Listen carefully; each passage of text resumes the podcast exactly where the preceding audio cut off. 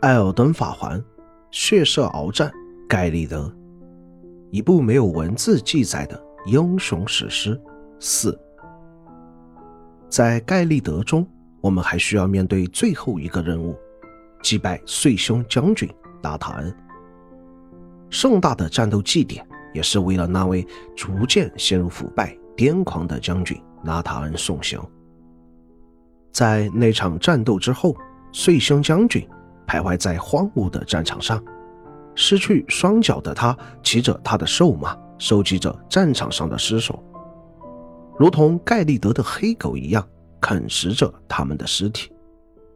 饶是如此，岁星将军最强半身的威名仍是吸引了正邪两派所有的精锐战士。他们来到此地，或许都抱有各自的目的，但有一个目的相同：异度。拉塔恩将军的风采。这场祭典得以举行，是来源于如今红狮子的城主与拉塔恩的承诺。喜爱流浪的杰连是拉塔恩的客将，他曾与拉塔恩立下过誓言，要让彼此带着荣誉赴死。受到这个承诺的约束，杰连一直在对抗着猩红腐败，并等待着战斗祭典的召开。他也自然成为了这次战斗的英雄之一。布莱泽来到这里，当然是为了能够前往永恒之城诺克农恩，一切都是为了他侍奉的拉尼。从布莱泽手中的巨剑处可以了解到，布莱泽宣誓侍奉拉尼时，剑作为证明，便有了冰冷的魔力。但布莱泽很怕冷，所以他也是离火堆最近的一位战士。亚历山大作为战士湖，生来便是为了战斗。自我们第一次相遇，他便期待着这次战斗祭典。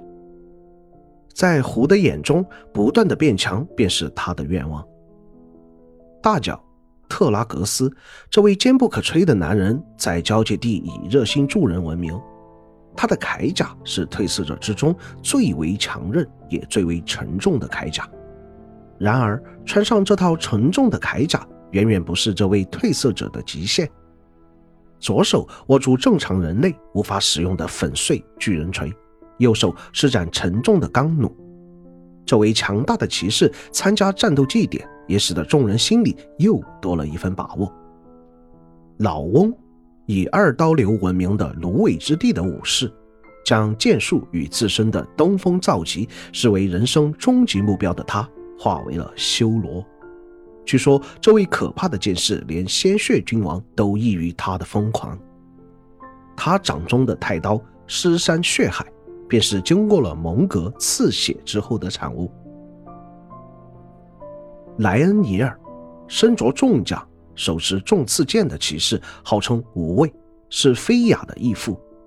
他来此的目的，除了挑战拉塔恩，或许也是为了帮助菲亚打开通往永恒之城的道路。只是他与褪色者一行人只是临时战友，萍水相逢，并没有进行过多的交流。塞尔维斯派来的助阵傀儡——指头女巫瑟洛丽娜，本身并不适合战斗的她，却精通恢复类的祷告。在得知半狼人与褪色者要参加战斗祭典后，被塞尔维斯派来助阵，在巨大的战场上，或许能提供了胜于无的帮助。还有一位战士，在被召唤后，发现面前的敌人是半神拉塔恩后，第一时间返回了原本的世界，那就是帕奇。这场战斗对于褪色者一方来说进行的异常艰难，对于拉塔恩来说却如摧枯拉朽一般。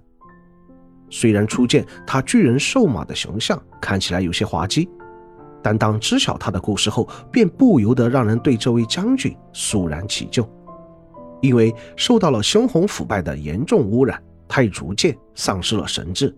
为了使强大的自己不至于破坏掉盖里德，他将自己放逐于荒芜的战场之上。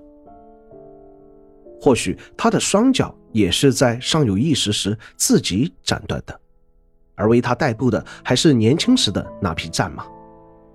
最初意识到自己身体迅速长大的拉塔恩，无法再与自己的战马并肩作战，他便前往了魔法阵舍利亚修习重力魔法，希望能与战马一同走下去；亦或者是天命使然，这次与石夫白汪的学习，不仅让他获得了操纵重力的魔法，也让他看见了意图毁坏魔法阵的汹汹之力。年轻时以重力魔法击碎星星，保护传授自己魔法的城镇，那时拉塔恩便以碎星的英雄而闻名。拉塔恩火红色的头发继承自自己的父亲拉达冈，虽然拉达冈厌恶自己的红发，认为那是火焰巨人的诅咒，但拉塔恩却因为有一头红发而无比自豪。另一方面，他又十分钦佩战王葛弗雷与他的宰相。色罗修，这便是红狮子军团名称的由来。而如今如此英雄人物却已陷入疯癫，连射出的弓箭都是曾经遭到围攻时尊府骑士刺在他身上的矛。饶是如此，对于褪色者来说，他仍有着毁灭级的力量。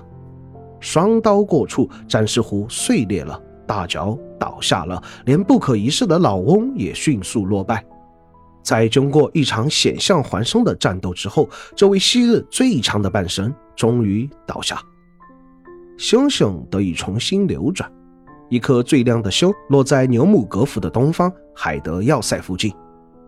正如伴郎人布莱泽所说，去往永恒之城的门终于被打开了。经过这场战斗，战士湖亚历山大的身躯已经接近崩溃。他将优秀的战士尸体放到自己的身体里，以便自己成长，并补充生命力。对于战士虎来说，吃掉战士的尸体是对他最大的尊重。拉塔恩将军的确是个武德充沛的人，不仅在对阵马连尼亚时等待他准备好自己的一手后才出手，即使整个盖利德被马连尼亚的猩红腐败所污染，他仍然没有粗暴的。对待那些战死的尊府骑士，而是将他们的尸体与红狮子军团的战士们一起埋葬在战场北方的墓地之中。只是褪色者来到这里之后，发现昔日的战士们此时仍进行着死而不休的战争，而那些尚未死亡的尊府骑士，有些击碎了处刑人偶，藏匿在满是猩红腐败的洞窟之中。有些则游荡在深红色的沼泽里，或许还有些回返战场，意图杀死拉塔恩，而他们的结局往往便是化为疯狂拉塔恩的食粮了。褪色者获得了开启升降梯的符节，以及去往永恒之城的大门，下一步便该向这两个地方进发了。当然，那便是发生在其他地区的故事了。